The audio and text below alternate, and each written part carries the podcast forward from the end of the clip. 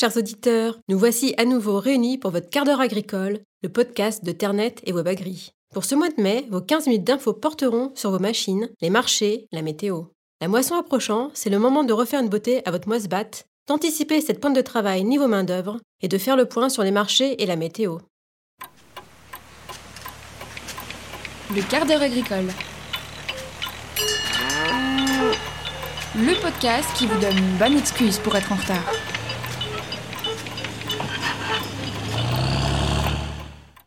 Sébastien, la moisson pointe déjà le bout de son nez et je crois que tu as des choses à nous dire concernant la moissonneuse batteuse. En effet, Céline. Surtout à ceux qui n'ont pas profité de la morte saison pour entretenir ou faire entretenir leur moissonneuse batteuse, alors il est temps de s'en préoccuper. Dans 5 à 6 semaines, dans les zones les plus précoces, la moisson devrait démarrer. S'il y a bien un chantier que vous ne voulez pas rater, c'est bien celui-ci. Mieux vaut mettre toutes les chances de son côté et partir du bon pied. Oui, c'est clair, mais alors comment faire? Tester, tester, tester. Plus sérieusement, il est question de diagnostic. Ausculter sa belle est une étape indispensable, il faut la passer au peigne fin. C'est la seule condition pour ne pas avoir à gérer des pannes en urgence. Vous souvenez-vous de la chronique sur l'hivernage de la moisse-batte diffusée à l'automne dernier? Eh bien, c'est le moment de, de, compter ceux qui ont suivi mes conseils. Pour cela, il va évidemment falloir démarrer en remettant en place tout ce qui a été démonté. Je pense par exemple aux trappes d'accès, aux tendeurs de courroie, à la batterie. Je déconseille bien souvent le lavage à l'eau avant l'hiver. Alors, pour les carchérophiles, euh, bah, ils vont être ravis. Leur a sonné pour eux de sortir leurs outils en vue d'effacer les traces laissées par quelques mois de stockage sous le hangar. Si vous l'aviez fait en fin d'année, d'ailleurs, vous pourriez recommencer, alors à quoi bon? La tension des chaînes et des courroies doit être contrôlée. Elles ne doivent être ni trop lâches, ni trop tendues. Et surtout, si des traces d'usure menacent, n'hésitez pas à les remplacer. Je conçois, c'est parfois difficile de changer une pièce qui semble encore en état. Euh, cependant, vous penserez à moi le jour où vous tomberez en panne au milieu du champ de blé. Outre le gain de temps, ça peut aussi vous rapporter. Qu'arriverait-il à votre récolte si la machine était immobilisée plusieurs jours et que le mauvais temps s'installait? Alors, inutile de jouer avec le feu, la moisson, c'est votre revenu de l'année. Euh, n'oubliez pas de lubrifier tous les éléments en mouvement, les roulements, les tendeurs, les poulies. Euh, autant dire sur une moisse batte, c'est pas ce qui manque. Mets de l'huile Mets de l'huile Et maintenant que ça glisse parfaitement, d'autres conseils? Oui Céline, éliminez la poussière. Elle se loge un peu partout, elle peut provoquer des incendies. Profitez-en pour vérifier la présence et le bon état des extincteurs. Là aussi, je ne jouerai pas avec le feu. Souvenez-vous les années passées, dans certaines régions, elles ont été gravement victimes des flammes. Donc je recommande vivement de faire vérifier les équipements par un professionnel. Certes, ça coûte un peu d'argent, mais ça peut sauver les meubles. Toujours côté poussière, n'oubliez pas les principaux organes que sont les filtres. Là aussi, au moindre doute, hop, poubelle. Ce n'est pas le prix d'un filtre à air neuf qui va vous faire mettre la cabane sur le chien, comme on dit. Voire même vous économiserez sur la facture carburant. Ayez en tête qu'une machine qui respire bien, c'est moins de carburant consommé. J'en profite d'ailleurs pour faire un rappel. Euh, certains vont trouver la remarque stupide, mais remplir la cuve de GNR, y avez-vous pensé? Son prix avait bien baissé l'an dernier. C'était au moins un des points positifs de, de la crise de Covid-19. Alors pour éviter de courir derrière le livreur, pensez à programmer le ravitaillement.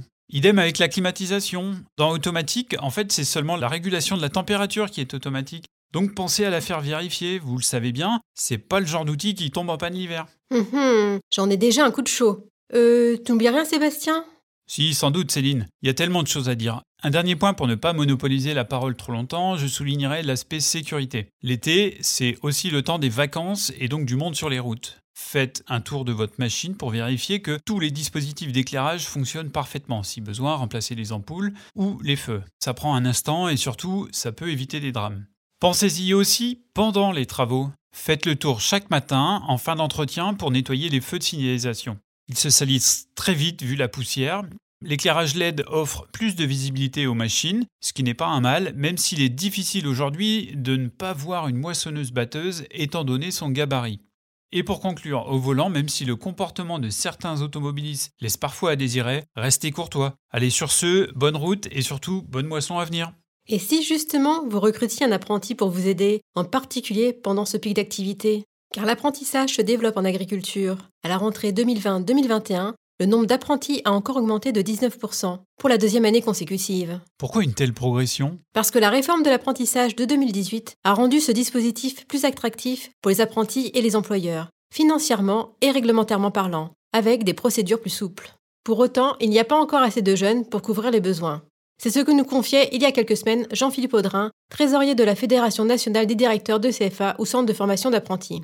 Le manque de main-d'œuvre est en effet de plus en plus problématique dans les exploitations agricoles et recruter des salariés qualifiés et motivés n'est pas toujours évident. Alors prendre un apprenti au lieu d'un salarié, vous y avez pensé? Selon un sondage en ligne sur Internet et WebAgri, seuls 34% d'électeurs agriculteurs en ont déjà embauché, 26% occasionnellement et 7,6% régulièrement. Effectivement, certains freins subsistent, la méconnaissance et les a priori vis-à-vis de l'apprentissage ou la mobilité plus difficile dans certaines zones rurales. Ok Céline, peux-tu préciser ce qu'est l'apprentissage? C'est une formation qui prépare au même diplôme agricole de niveau A1-5, CAPA, BPREA, Bac Pro, BTA, que l'équivalent en filière classique. Mais elle a lieu 50% à l'école et 50% en entreprise. Généralement une semaine sur deux, mais en agriculture, le calendrier peut être adapté aux saisons. Et comment ça marche concrètement? L'apprentissage concerne les jeunes de 18 à 30 ans. Il fait l'objet d'un contrat, un CDD couvrant la période de formation, deux ans par exemple pour un BTS agricole, cela signifie que les apprentis sont salariés de l'exploitation qui les accueille et sont aux 35 heures, avec 5 semaines de congés payés sur le temps passé en entreprise. Quels sont les avantages? Pour le jeune, l'apprentissage permet d'acquérir davantage de pratiques, en parallèle des connaissances théoriques. Il se frotte aux particularités du métier d'agriculteur, ce qui peut l'aider à savoir s'il veut l'exercer. À la clé, un diplôme reconnu par l'État. Et qui sait, une embauche dans la ferme, dont il connaît bien le fonctionnement, avec peut-être la possibilité de s'y installer par la suite. L'agriculteur, lui, forme l'apprenti à ses méthodes et à son organisation du travail, ce qui est souvent plus facile et moins long que pour un salarié qui a déjà travaillé ailleurs. Ceci pour un coût inférieur. Attention cependant, il faut aimer former et transmettre ses connaissances, et savoir comme pouvoir y consacrer du temps. Et quel coût euh, justement pour l'employeur? Les apprentis salariés de la ferme perçoivent un salaire, un pourcentage du SMIC selon l'âge, le niveau de formation initiale, le diplôme visé, l'année d'apprentissage. Il faut compter entre 400 euros bruts pour un jeune de moins de 18 ans en première année et 1540 euros à partir de 26 ans, quelle que soit l'année. À noter, jusqu'à cet âge, il n'y a pas de charge sociale. En tant que maître d'apprentissage, vous bénéficiez de l'aide à l'embauche d'un apprenti, revalorisée par la réforme de l'apprentissage, soit 4 125 euros maximum la première année, 2 000 euros la deuxième et 1 200 euros la troisième. En raison de la crise du Covid, jusqu'à fin 2021, elle est majorée à 5 000 euros pour les apprentis de moins de 18 ans et à 8 000 euros pour ceux qui sont majeurs. Comment faire pour recruter un apprenti? Après avoir étudié la faisabilité économique, contactez les CFA de votre région. Ensuite, il faut, comme pour un salarié, mener une démarche de recrutement. Analyser ses besoins, définir le poste, le profil recherché, fixer les conditions de travail, horaires, mission, salaire, congé, puis rédiger et diffuser une annonce. Enfin, vous devez réaliser les entretiens d'embauche pour choisir le candidat qui convient le mieux et rédiger bien sûr le contrat. Ce document CERFA FA13 se télécharge sur le site www.service-public.fr. Il faut y renseigner un certain nombre d'informations telles que l'âge de l'apprenti, la formation suivie, les dates et la durée du contrat, la rémunération. Il est à éditer en trois exemplaires, assignés par l'apprenti, le maître d'apprentissage et le CFA. N'oubliez pas de réaliser la déclaration unique d'embauche et de contrôler le passage de la visite médicale. Et surtout de préparer l'arrivée du jeune, prendre le temps de bien l'accueillir, faire le tour de la ferme, lui fournir les équipements nécessaires. Ça y est, vous êtes prêt à recevoir un apprenti Et pour la moisson, côté main-d'œuvre et matériel aussi. Dans le domaine des marchés, Arnaud va vous parler de la Russie qui pourrait influencer la prochaine campagne. Oui Céline, je vais insister une nouvelle fois sur la Russie, tant l'enjeu et les conséquences pour les producteurs français sont importants. Quelques chiffres d'abord pour bien comprendre. Il y a 20 ans, la Russie n'exportait quasiment rien, nada. Mais voilà, le Kremlin a fait de la production et de l'exportation de blé des priorités nationales. Et soyons réalistes, quand Vladimir Poutine dit alors là, c'est pas Vladimir, c'est juste mon meilleur pote qui parle couramment russe et qui vient de dire Allez les gars, on met le paquet. Et quand c'est vraiment Vladimir qui dit ça dans son bureau du Kremlin, autant te dire que ça file droit dans toute la filière. C'est bien qu'aujourd'hui, les Russes exportent près de 40 millions de tonnes par an. C'est déjà le double de ce que la France peut exporter dans ses meilleures années, voire le triple pour cette campagne 2020-2021. Alors Céline, tu vas me dire, mais où le problème? Le problème, eh bien, c'est que les Russes concurrencent de plus en plus les Français chez leurs clients historiques hors d'Europe.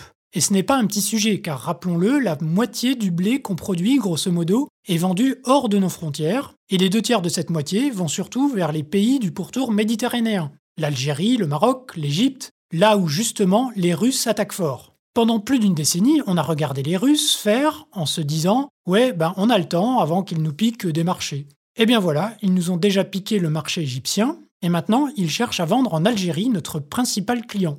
Les Russes ont donc toujours plus de blé à vendre, et en plus à des prix bien plus compétitifs que les nôtres. Alors que faire Vu les contextes économiques, difficile de rivaliser sur le prix? Reste donc une carte à abattre, le joker qu'on abat à tous les coups quand ça va pas hyper bien, l'excellence française. Euh, coupez la, coupez, car en fait, en termes de qualité du blé, on n'est pas mauvais, mais on n'est pas non plus au top niveau.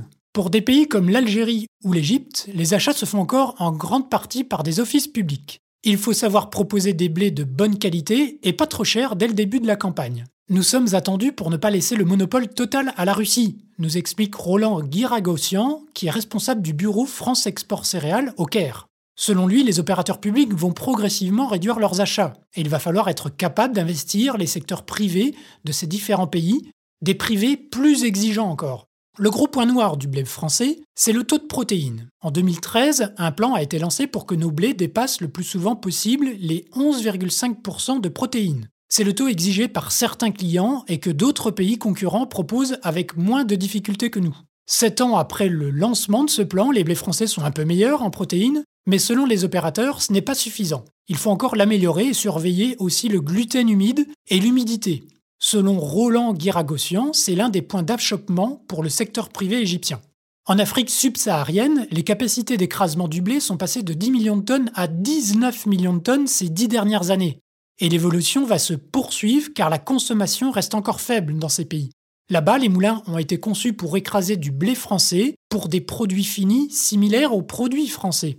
Aujourd'hui, les clients veulent fabriquer des beignets, des pizzas, des pâtes alimentaires à base de blé tendre. Fini donc pour nous la simple expédition de blé, il faut segmenter l'offre, proposer des qualités plus spécifiques en fonction des besoins, comme on le fait pour notre marché intérieur. Dernier exemple, la Chine. On y exporte du blé, mais il est mélangé au blé chinois, qui lui aussi a une teneur assez faible en protéines. C'est un peu dommage. Ce qui manque aujourd'hui en Chine, ce sont des blés de force ou biscuitiers. Le pays importe en année normale 3 à 5 millions de tonnes de blé américain ou biscuitier canadien. L'amélioration des protéines est donc nécessaire, si ce n'est indispensable pour faire face à ces nouveaux concurrents. Pour Philippe Eusel, le président de France Export Céréales, la filière céréalière a quand même une foule d'opportunités devant elle, à condition, je cite, de différencier davantage les stratégies en fonction des années, des récoltes et des exigences des clients. En clair, il y a du boulot, car selon lui, ne plus être en mesure d'exporter, c'est déjà ouvrir grand la porte aux importations. Espérons alors que la moisson sera bonne et qu'il n'y aura pas d'accident climatique. D'ailleurs, Pauline, tu vas nous expliquer ce qu'est la grêle. Oui, la grêle peut être une vraie catastrophe pour nos auditeurs, alors j'ai eu envie de vous faire un petit topo. Comme l'explique Météo France, la grêle est constituée de grêlons. Ce sont des particules de glace de plus de 5 mm de diamètre. Leurs formes peuvent être irrégulières, mais elles sont souvent circulaires. D'ailleurs, quand plusieurs grêlons fusionnent, on peut obtenir des formes assez originales. On parle alors d'accrétion. Les grêlons sont composés de plusieurs couches de glace concentriques, opaques ou transparentes, ça dépend des différents types de croissance qu'ils ont subis. Ils se développent à l'intérieur des nuages. Au sein des cumulonimbus, il y a de forts courants ascendants et descendants entre la base chaude et humide et le sommet très froid du nuage. C'est dans ces colonnes, qu'on appelle colonnes d'ascendance, que la glace se forme autour de petites particules solides appelées noyaux glacogènes. Ces particules sont des impuretés qui proviennent d'éléments naturels comme la poussière ou la suie volcanique par exemple, ou artificielles comme les rejets des réacteurs d'avion. Les grêlons se développent à l'intérieur du nuage par dépôts successifs de glace sur ces fameux noyaux glacogènes avant de tomber au sol sous forme d'averses de grêle. Pour qu'un noyau glacogène devienne un grêlon, il faut trois étapes. Premièrement, le noyau glacogène, qui est souvent très haut dans le nuage, donc à température très négative, va grossir progressivement par dépôt de la vapeur d'eau aussi appelée condensation solide. On parle alors de croissance sèche. Ensuite, en grossissant, la particule va descendre un peu plus vite dans le nuage que les gouttelettes d'eau surfondues. Elle va donc les collecter et les faire geler instantanément. Elle devient alors opaque, de forme circulaire, avec un diamètre de quelques millimètres. Enfin, en grossissant encore, la particule descend de plus en plus vite par rapport aux gouttelettes d'eau surfondues qu'elle collecte encore plus rapidement. Elle se réchauffe progressivement et le gèle plus lentement à sa surface. La particule prend alors une apparence transparente et sa densité augmente. On parle de croissance humide. Et quand la particule est suffisamment grosse au regard des courants ascendants de nuages, elle finit par tomber au sol. C'est l'averse de grêle. En tout cas, je ne regarderai plus un grêlon de la même manière. Mais concrètement, à quelle période de l'année peut-on avoir des averses de grêle? La grêle peut tomber à toutes les saisons, mais elle tombe plus particulièrement en hiver et au printemps. Et c'est plutôt entre les mois d'avril et le mois d'octobre qu'il existe un vrai risque de dommage. On observe aussi que la grêle tombe souvent en fin d'après-midi, au moment où l'air est le plus chaud. Néanmoins, des averses de grêle nocturnes assez dévastatrices peuvent aussi se produire en début de nuit. La grêle touche-t-elle tous les territoires? En général, les averses de grêle sont assez courtes et peu étendues. Parmi les régions les plus touchées par la grêle, on peut citer la Nouvelle-Aquitaine, l'Occitanie, la région Auvergne-Rhône-Alpes, le Nord-PACA et également une partie de la Bourgogne-Franche-Comté et du Grand Est. Le risque pour les autres régions existe, mais il est plus faible. La grêle, c'est un véritable fléau pour les cultures agricoles. Mais attention, pour les pertes de récolte, le risque de grêle est considéré comme assurable pour l'ensemble des productions. La grêle n'est donc pas considérée comme catastrophe naturelle. Et malheureusement, il n'existe pas encore de solution pour faire face à ce danger climatique. Il existe bien des canons anti-grêle utilisés au Mexique par exemple, mais leur efficacité n'est pas démontrée scientifiquement, et ce système n'est pas reconnu dans la plupart des pays. Merci Pauline, très intéressantes tes explications. Croisons les doigts pour que les cultures ne soient pas grêlées. Remercions aussi Sébastien et Arnaud, et vous tous, de nous avoir suivis. Bon préparatif pour la moisson Peut-être aura-t-elle déjà commencé pour certains quand nous nous retrouverons en juin pour le prochain numéro. Alors abonnez-vous pour nous écouter dès que vous sortirez la moisse dans les champs.